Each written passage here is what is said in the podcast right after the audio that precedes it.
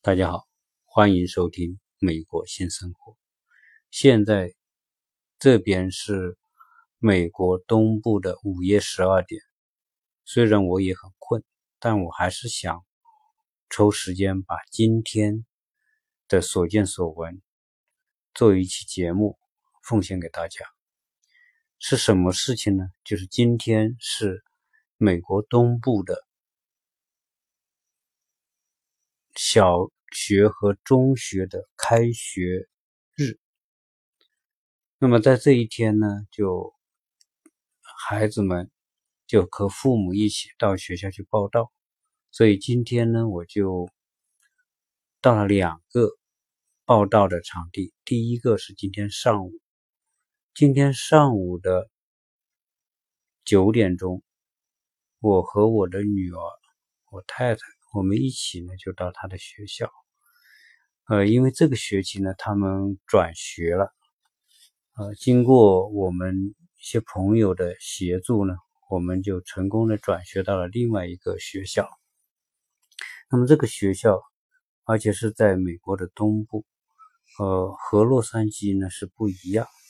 那么这个转学我还是很有感触，因为我们是在。前天来到学校报道，那么美国的学校报道相对来说还是比较简单。它虽然是有很多的流程，但是还是比较简单。先是我们到他的学校办公室，那么就把我们的住址、住址的证明给到学校，那么学校呢就告诉我们。这个小孩来报道需要的东西，实际上很简单，他只需要我们填上一整套的表格，就是关于这个小孩的名字，那么他的英文名、中文名，他的这个出生，他的一些最基本的一些情况，填一张表格，然后父母监护人的这个信息、电话。填填完这些表格之后，交给学校，那么学校就要求提供啊一个你的这个住址的证明。住址证明有两种，一种就是你买了一个房子，你就有有那个啊住址证明，或者你租了一个房子，这个就是我们在国内现在政府一直在。努力所推行的所谓的租售同权，在美国那是呃标非常标准的租售同权，你租房和买房具有同样的权利。小孩就读当地的学区的学校，所以呢，那么你你提供一个租房证明，那么我们在这边呢正好呃通过一个租房证明，那么就解决了这个地址证明的。这么一个东西，当然它还需要辅助的材料证明，比如说你的银行账户上的地址来证明你这个合同租用合同是同一致的。那么那个银行的地址更改还是比较方便，因为它可以在网上操作，然后呢到银行打一张单，那么你这个地址和合同地址就可以一致。然后在这边呢，他会需要疫苗，这个是，呃，美国来说疫苗是比较看重的。那么疫苗呢，他就会问你过去打了什么疫苗，比如说你在国内打的疫苗，如果你你在转来之前是在美国的其他的城市、其他的州，他也会问你要你原来的入学的时候所完成的注射疫苗的证明。美国呢，学校不认中国国内的疫苗证明，当然，他也不是完全不认。如果你在国内，比如你的小孩在国内啊来美国之前是正规的，那么有一个清单，而且是中英文的，那么在中国当地的这种专门负责免疫的医院，那么有盖公章，那么他也认。只是说国内的这些疫苗呢，有些清单上是是是没有涵盖美国的有一些特别要求的东西。也就说有些疫苗在国内打了，但是呢，美国它要求的东西更多。如果你没有打到，他就会要求你去补打。我们当初呢，就是去补了两还是两个或到三个的这个疫苗，那么医生就开一个黄页，那个黄页就是呃有法律效力的。那么学校只看医生开出的这一个注射疫苗的清单，如果是合格，那么学校才会接收。那么我们转学到这边来，他同样需要这样一个你曾经的疫苗的那张单、那张纸。那么，呃，当然这个比较好办，因为美国的这些机构啊，他都会很配合。我他问你有没有，我们说有，那你能不能请原来的那个医生提供那个那个注射清单的复印件、传真件？那正好呢，我们就有原来那个医生的电话，就跟他联系，希望他提供。那么他们非常配合，这一点来说，我觉得美国的这个这个部门之间的配合还是非常的顺畅。那么他们很快就把当初去年的我们的孩子的注射疫苗证明发过来，就那个清单传 发邮件过来，我们把这个洛杉矶的。医生的疫苗的清单转发给当地的医生，由当地的医生来检查和验证是不是合乎当地的要求。然后呢，这边医生再开出一个以他签字的这一样一份注射疫苗的清单，然后再拿这一份当地医生开的这个疫苗清单提供到学校就可以了。所以基本上就是这么一个手续，就确认啊，这个你的小孩就 完成了注册。那么前几天完成这个注注册之后，我们是同时就是把我儿子和女儿的，因为儿子他读八年级，女儿读四年级。那么前几天我们完成了这个注册手续之后。今天是去完成一个到校的报到手手续，这个报到的手续实际上就是属于啊见面日啊 open house。那么这个见面日 open house 就是说这一天，家长和学生都到学校，到学校呢完成报到的相关的手续。首先，你要我们我们是先要去。呃，领到一些表格，然后呢，这些表格填完之后，交给他们的老师。小学呢，他们是固定教室，所以呢，我们找到那个我女儿她的教室，那么见到他们的老师，见到老师之后，把表交给他，老师呢就叫我们完成一些他手中的表格，这些都是属于。呃，都是属于呃固定模式的。我问了一下其他的家长，他就说这些你就正常的签名就行了，因为他就是一些注意事项，包括注意事项规定的很详细，比如说小孩到学校来应该走什么路，穿过什么样的这个这个斑马线，那么呃哪些地方能走，哪些地方不能走，如何注意安全。以及在学校里面，因为在美国呢，比如说你进一个公共场所，你把门推开进去之后，你要扶着那个门，也因为后面可能你有有其他的人要进来，你要把着那个门，让别人能够接手来推着这个门，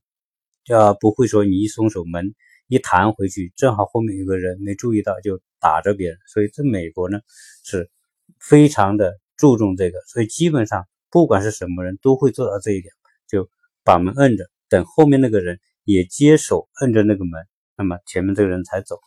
但是在学校，我看到个清单上就有一条，你进来之后，你要把那个门关上，不要让后面那个人推门，呃，可以跟着你进来。这一点我觉得有点奇怪。后来我想应该是这样，因为学校呢是一个高度需要安全防范的一个场地，因为在美国发生过很多类似这种伤害学生的这种案件，特别是枪杀案。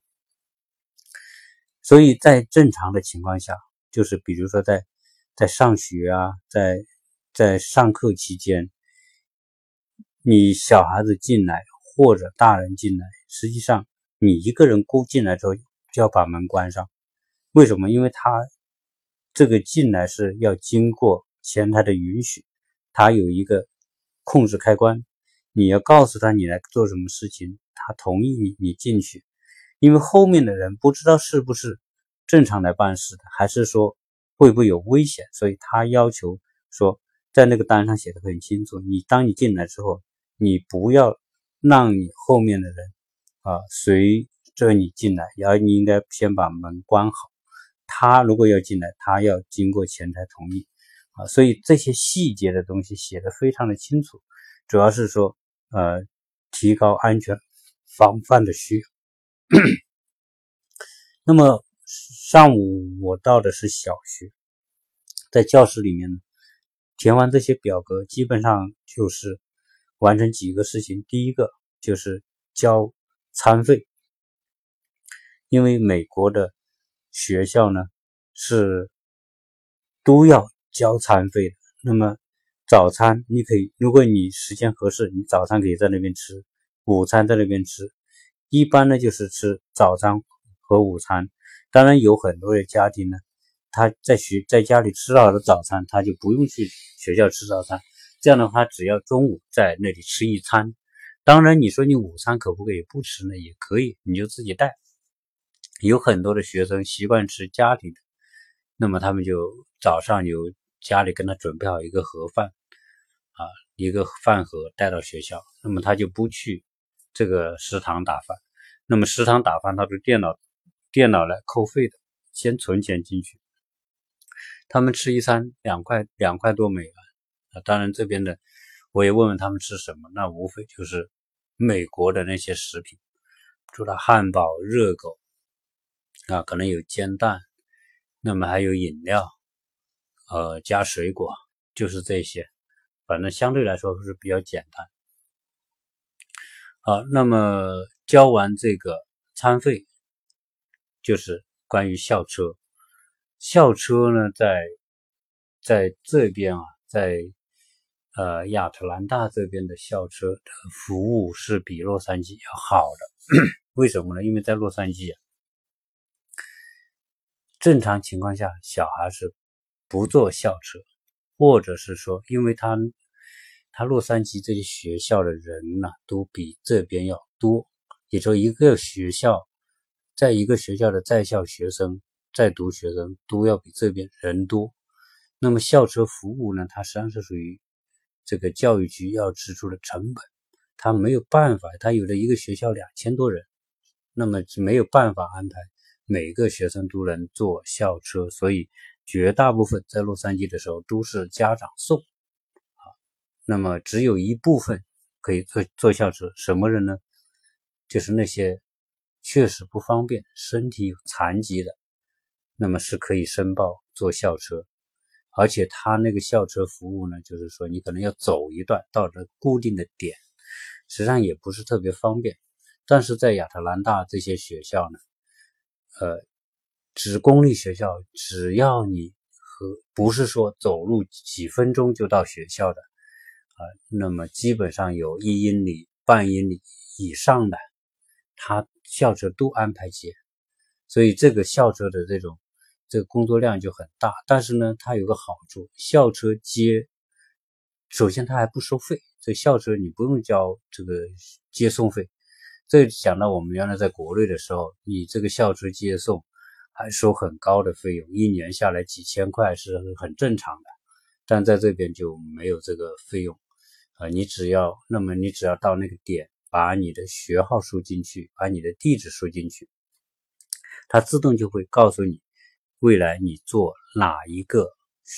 号码的校车，它是固定的，因为你那个地点固定，它校车是沿着某一个固定的线路走，你只要在那条线路上的，那么地址，那么就是坐这一趟车，它会生成一个号码给你，同时它会告诉你地址是哪一条路和哪条路交叉的地方。它也是，它也不是说一直能送到你到家门口，基本上在小区里面会设定几个停车点，上下车的点，可能你要走个一百米、两百米这种情况。那么同时再告诉你，早上几点钟接，下午几点钟放学，他放学把小孩送到那个点，那么你自己家长到这个停车点把小孩接回家。现在这边呢，一般早上是七点多，七点钟左右去接，下午呢是两点四十左右，两点四十五，那么校车。来送到你这个停车点，家长把他接回去啊。所以基本上呢，今天的报道呢，主要就是这些事情，认识一下老师，呃，那么老师也认识学生，认识家长，大家简单沟通一下。这个见面日呢，是每个学期都会有的常规的例行的事情啊。所以小学进去之后呢，就啊，很应该说也是比较快吧。当然，在这一个见面日，就是这个 open house 里面呢，啊，学校还安排了一些附带的这种学习项目，比如说课后学习项目。那么，他在一个体育场里面，就像摆摊似的，有就将专门就是在这个学校附近的，有些呢是呃学习的地点。上课地点就设在学校借学校地方，有的呢是在附近的这种培训机构。那么有学跳舞的、学音乐的、学这些下棋的、学数学的，还有一些体育项目、学画画的，无非就是我们中国家长都很熟悉的这些啊相关的这种培训，有体育的，有舞才艺的，那么也有。数学、英语、写作等等啊，那么当然还有一些课外的，比如说户外拓展啊，这种类似于童子军这样子，那你就可以去顺便根据你的需要去报。基本上呢，这些都是属于跟学校联系好了，作为学校之外的补充的学习内容啊，交费啊什么的，就跟学校没有关系了，你自己跟这些培训机构去谈。啊，基本上就是，但是同样，他学校会给个清单给你，这个清单就是要求你准备哪些文具，他会列一个清单啊，你需要哪些折页啊，需要那些封套啊，需要笔记本啊，需要笔呀，需需要彩笔、铅笔等等等等，他就会列个清单，在你家长回去准备。啊，当然在这里面要说的就是，他小学也是。不收学费的，作为公立学校，他是不收学费。只是说我我个人觉得，可能我也不是每间学小学都去了。这间小学离我们住的地方很近，但是呢，这学校的环境和感觉，我个人觉得比洛杉矶那边要好啊。不光是这种学校的建筑的感觉、外观和里面。很温馨，当然洛杉矶的也不错，也很温馨。但是相比之下，这边的美国东部这边的州的这些学校啊，好像感觉更好，学校的里面的氛围更温馨，更符合小孩子的那种感觉。呃，而且呢，他们基本上都是呃进去之后，所有的室内都是相通的，它不需要经过户外的这种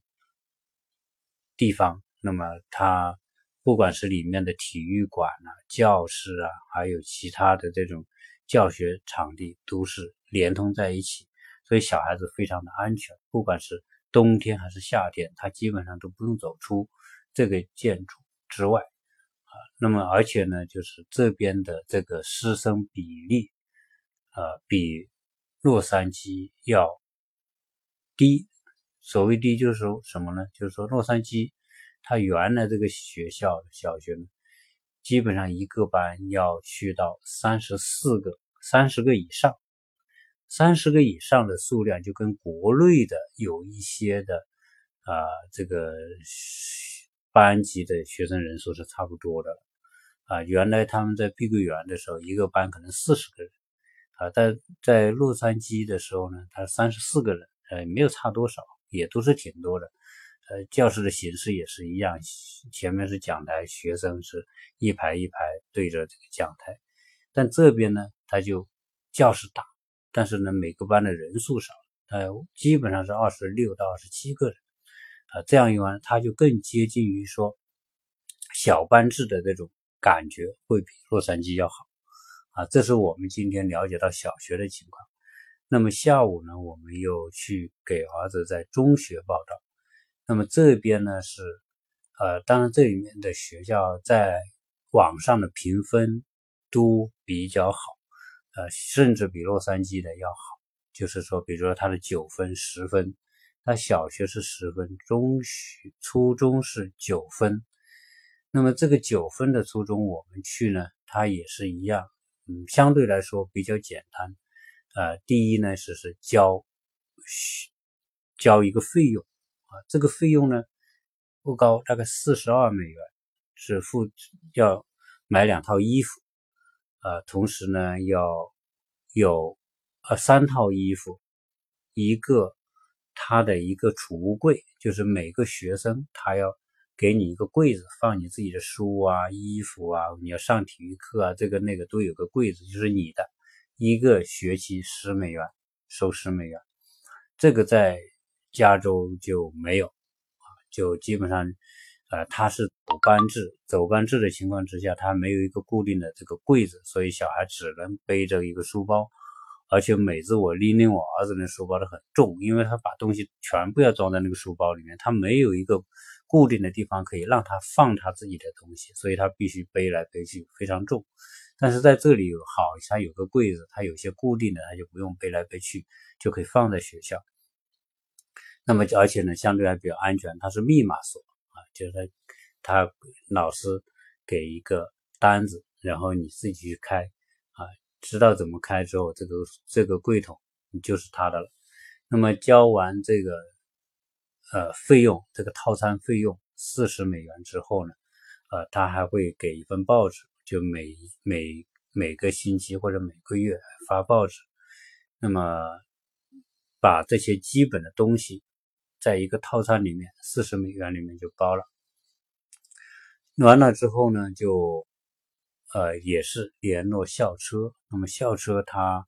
根据你的学号和地址，同样它会告诉你你坐哪一个班车，哪一个呃学哪一个学号的这个校车。同时呢，你就地点、时间全部告诉你。那么在这个初中里面呢，我看到每一个的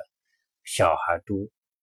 抱一个箱子，一个纸箱，里面放的是各种各样的文具。后来我们问这边的这个家长和老师，他说这些文具呢，基本上是根据老师的建议，每个学生都去沃尔玛去买，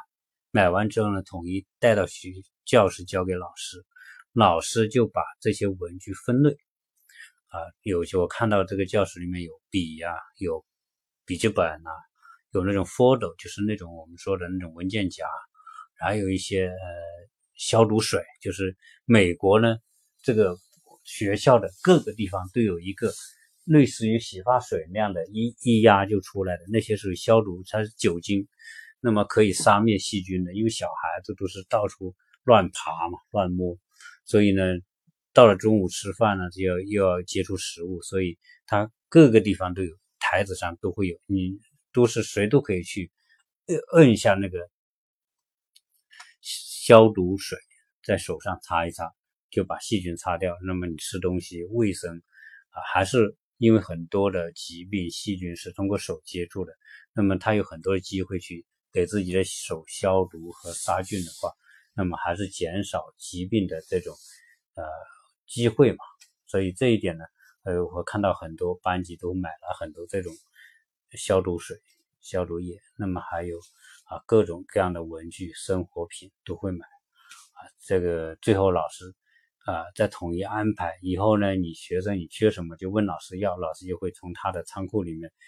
分发给学生这些文具。所以文具这块呢是，当然你也可以不买，如果生活条件不好也可以不买。但一般我看大家都会去买一箱子放到那里，这一个学期的文具用品都就都在这里了。那么在中学呢，就呃中学也没有，嗯，公立学校也是没有学费的。但是公立学校呢，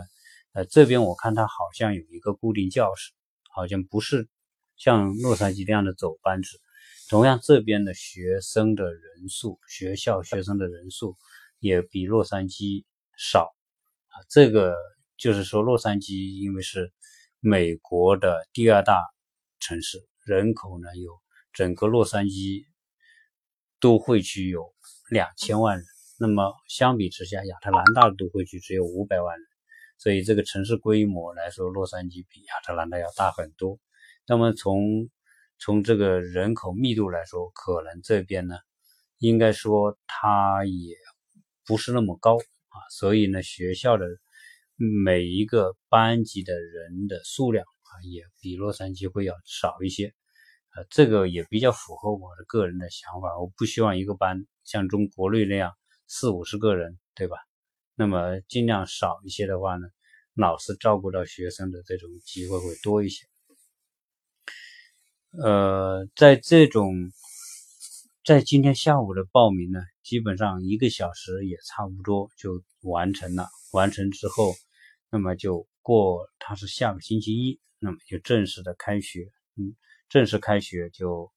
可以正式的坐校车啊，那么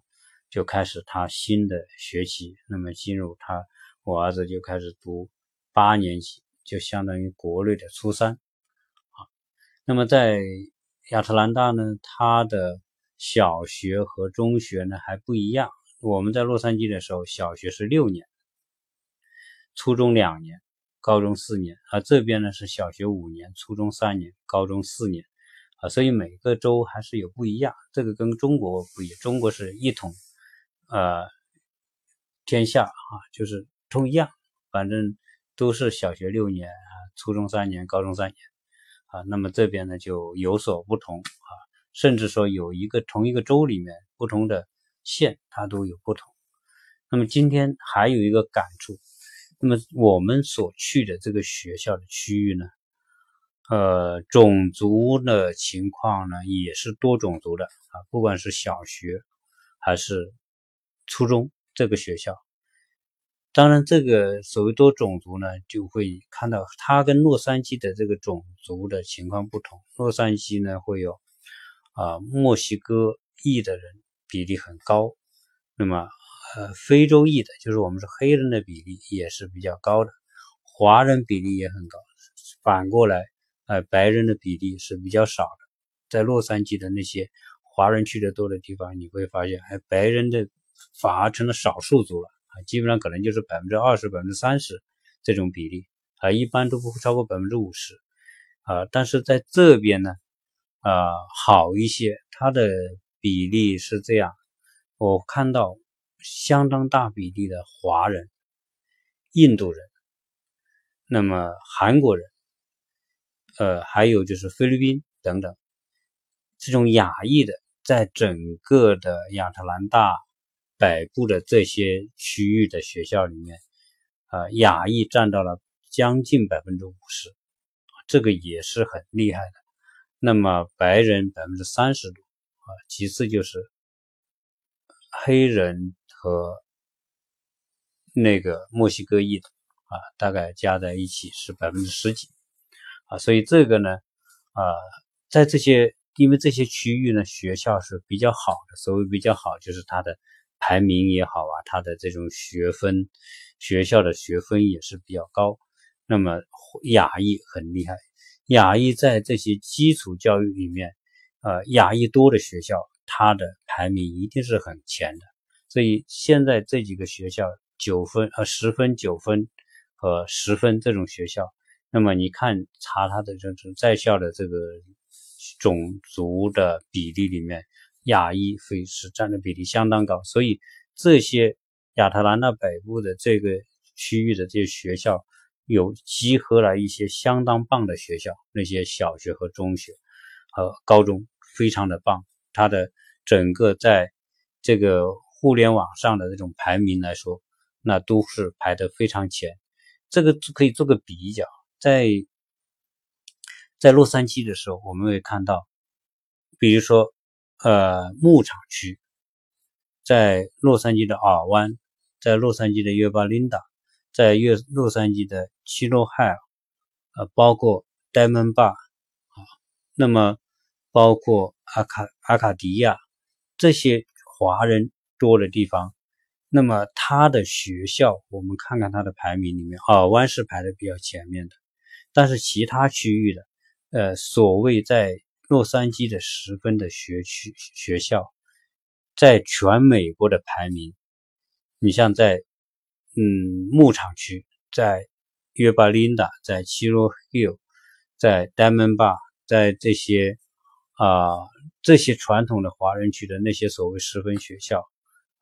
基本上都比不上在洛杉在在亚特兰大这些学校，因为什么？因为在洛杉矶的那些学校，我们原来查过，约巴琳达的这种排名是四百到五百名的，包括呃牧场区的，就是我们说 Nature、库卡蒙嘎那个区域的呢，它也是排到了四五百名，包括七洛 Hill 的那种十分的高中，都是排到三四百名的这种排名啊，应该说。啊，有的甚至更厚，而反观在亚特兰大这边的这些北部的这些学校啊，具体地点我就不讲，因为啊，如果是有有听友对亚特兰大感兴趣的，那么你可以事后去咨询啊，跟我联系咨询，我也可以介绍一些中介给你们，给你们来做服务。反观这个区域的这个学校，它的排名，它有很多所学校，首先在乔治亚州的排名是在排在前十名的高中、初中。那么有些学校呢，有相当的学校，你像那种 Northview 这种，Northview 大家都知道，一说到乔治亚州的 Northview，大家都知道那是罗在乔治亚州非常有名的一所公立高中，它基本上也是排在全美国的一百名左右。这个排名已经是相当不错的这种排名了。那么，相对于这种区域、这种排名、这种条件，我觉得比洛杉矶是要是要优越、是要好的。这是我啊来到这边所了解到的情况。所以，通过今天啊来报名，那么第一感觉，我觉得这边的学校环境比洛杉矶要好。因为在洛杉矶有很多家长呢，在群里面也议论，说洛杉矶有一个危险，什么危险呢？到了 teenage，就是到了青春期的这种孩子呢，他们就可以接触到家长没法控制的东西，比如说大麻。那么加州大麻是合法，娱乐大麻合法化，那么种植娱乐大种植大麻合法，那么卖大麻也是合法，只要你有执照就可以卖。这样的话呢，你就到了初中，很多学生就可以开始吸毒了，吸这个大麻了。那么你小孩放在学校里面，你家长也不可能跟得到管得到，那么他跟什么？同学玩你也不知道，有些同学可能就先把它把这些大麻的食品伪装成其一些棒棒糖啊，一些其他的东西，就送给同学吃，吃到上瘾之后你再花钱买。所以在洛杉矶这有这种担忧的家长很多，但相比之下，乔治亚州这边啊要好很多，这边学校的这种。大麻的这种，首先这里大麻种植是不是合法的啊？当然你说有没有，这里也有卖大麻的，但是比洛杉矶要好很多啊，这是一个差别。另外一个呢，我刚才讲的这边的亚裔的比例很高，但我就仔细观察了一下，因为今天去大家都去了嘛，基本上这个家长孩子都去，你就基本上可以了解到这边孩子他们是有哪些族裔的构成。那么非常惊讶的一点。原来我们一直说华人是很多，对这边华人也是相当的多，但是呢，跟华人差不多的有一个族群是印度学生。呃，实际上现在我们越来越多的了解到，在美国的印度裔的学生的竞争力相当的强，在很多方面比华裔的要优秀啊，这个是我们从令我重新对。印度这个族群还是有另眼相看。因为什么？因为我们都知道，印度人在美国的科技界的表现比华人要优秀，整体来说要优秀。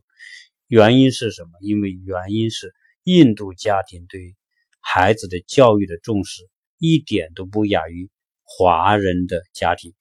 这是一个我们要了解的。而且，印度的孩子的用功程度、刻苦程度也不输给华裔的这些学生。那当然，再加上印度人还有一些华人所不具备的一种优势，因为对于同样是新移民，比如说印度有很多新移民来到美国，那么印度的新移民就会比中国的新移民要更有优势，因为他们在印度的基础教育里面就是英语就是官方语言，所以他们他们在印度学的英语比。我们华人在中国学的英语效果又好，这个我好奇怪，为什么呢？因为实际上印中国现在的这个英语教育也从幼儿园就开始学起，那印度人也是从幼儿园开始学起，但是呢，印度孩子英语的阅读、听说读写就比这个华人，比大陆来的华人要强啊，这一点是我还是蛮蛮惊讶的啊，就是说。因为我们知道印度官方语言英语是它的官方语言，所以我可能是呃那些受过比较好教育的，不管是这些印度的这个年轻父母还有小孩，他们用英语的氛围和环境比中国要好。首先，官方语言是英语，那有很多的什么法律啊、文件呐、官司啊、沟通啊、正规场合英语啊，是一种非常普及的这种这种状态。而相比中国是学归学，用归用。我们虽然从幼儿园就开始学英语，但是你可以看到，我们很多学到大学毕业，学了二十多年英语的，来到美国还是哑巴和聋子。这个真的是我不可理解。我真正可能说能够能够想象到的是，我们国内的英语教学的方式方法是有问题的，花了那么多的时间。那么多的投入，家长，我们现在国内家长，这个请一些外教来上课，一节课也是两三百人民币。如果请英国的、美国的这种老师来上英语课，那也是不便宜的。那我这边花了这么多钱，这些孩子还是没有办法达到像印度孩子那样好的听说读写的能力。所以，为什么在科技界？在美国的这个大学里面，在跟互联网、跟高科技相关的这个领域里面，印度的学生比中国学生表现要优秀，语言是一个他们非常大的优势。当然，印度人本身性格也算是比较开朗啊，善于沟通，那么情商比华人要高啊，所以呢，就是令到这些印度的这些年轻人。受过良好，在美国受过良好教育教育的年轻人，他们在在美国的科技公司的竞争力表现得非常的卓越。那么在今天，我看到了非常多的印度裔的学生在我儿子报名这个学校，而且这些印度裔的学生，他们可能有很多就从小在这里长大，他的英语那就更棒了，他本身就是美国英语、美式英语啊，所以呢。啊，他们表现的自信，表现那种状态，我觉得还是非常的阳光，非常的棒。所以，美国这样一个教育环境和土壤还是还是非常有包容性的。你不管哪个族裔的，就是在他的这个体系之下啊，就能够啊改变孩子的很多的东西啊。所以这个呃，令到我觉得呃，华人在美国还是要加油，因为。啊，虽然当然华人在美国现在也表现很很不错，呃，在一些考这些大学录取方面，那些知名的学校录取方面，华人还是表现的很好的，啊，但是呢，我们还是不能说就非常的骄傲自满，因为实际上跟我们竞争的这些族裔，韩国的啊，印度的，真的都是相当的优秀，这是亚洲的。家庭和学这个学生那么共同表现出的那种竞争力呃非常不错，所以将近百分之五十的亚裔，这个对这些学校的排名起了非常非常这个大的推动作用。所以现在在美国就是有这么一种普普遍性的规律，只要哪个学校的华呃亚洲裔的学生比例高，这个学校的排名。学分就会很快就会上去，啊，这是当然也可能是因为外来的族族群，他要在这里立足，他必须表现的更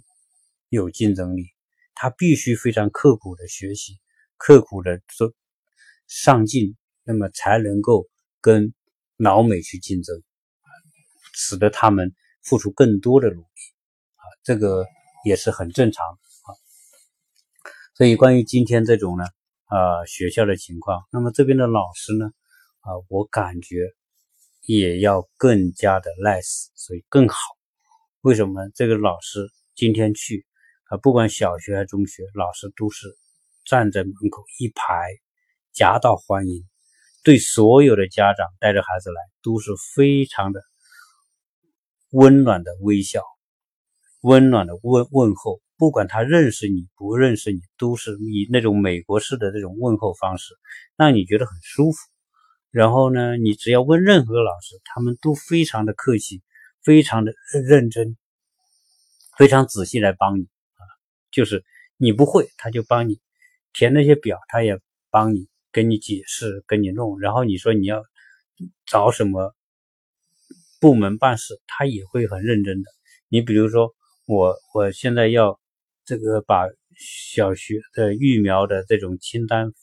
转给学校，呃，这个有一个接待我们的一个说普通话的能说普通话的老师，他就非常的热情，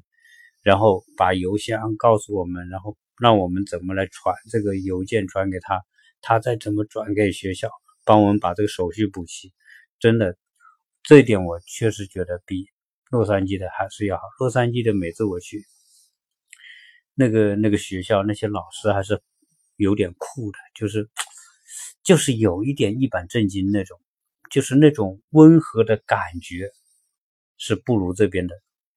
美国东部这边的学学校，最起码是我看到的亚特兰大的学校，我个人认为这边的老师的那种感觉，你跟他沟通，你就会发现这边的老师的感觉，呃，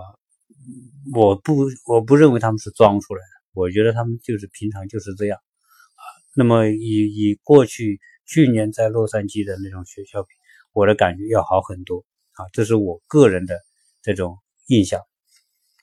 所以关于今天这个开学季，那么带小孩去到两个学校报道的这个情况呢，那么也作为一期节目跟大家分享。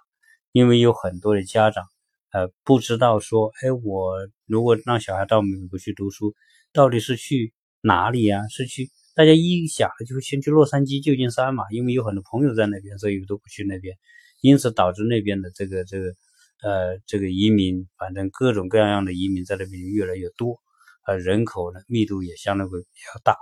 当然，因为美国东部离中国远，美国本土本身就很大，它时差就四个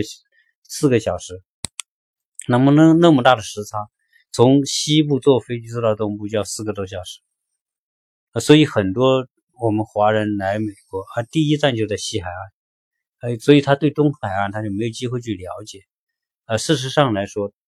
相比之下，东海岸的自然环境呢，这些我呃条件呢，气候呢，我觉得也有它的优势。虽然西那个南加州、加州的气候很好啊，那么我们会在后面的节目里面专门。就美国西部和东部的差别，我们前面讲了大的环境的差别，但是美国西部和东部还有很多其他的差异，呃，我会在后面的节目里面再逐一的跟大家去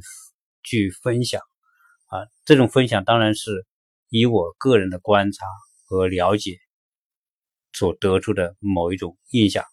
啊，那么这一期呢就先跟大家聊到这里，也预祝。来美国的那些家长和孩子们，在新的一个学习里面，那么开学愉快啊，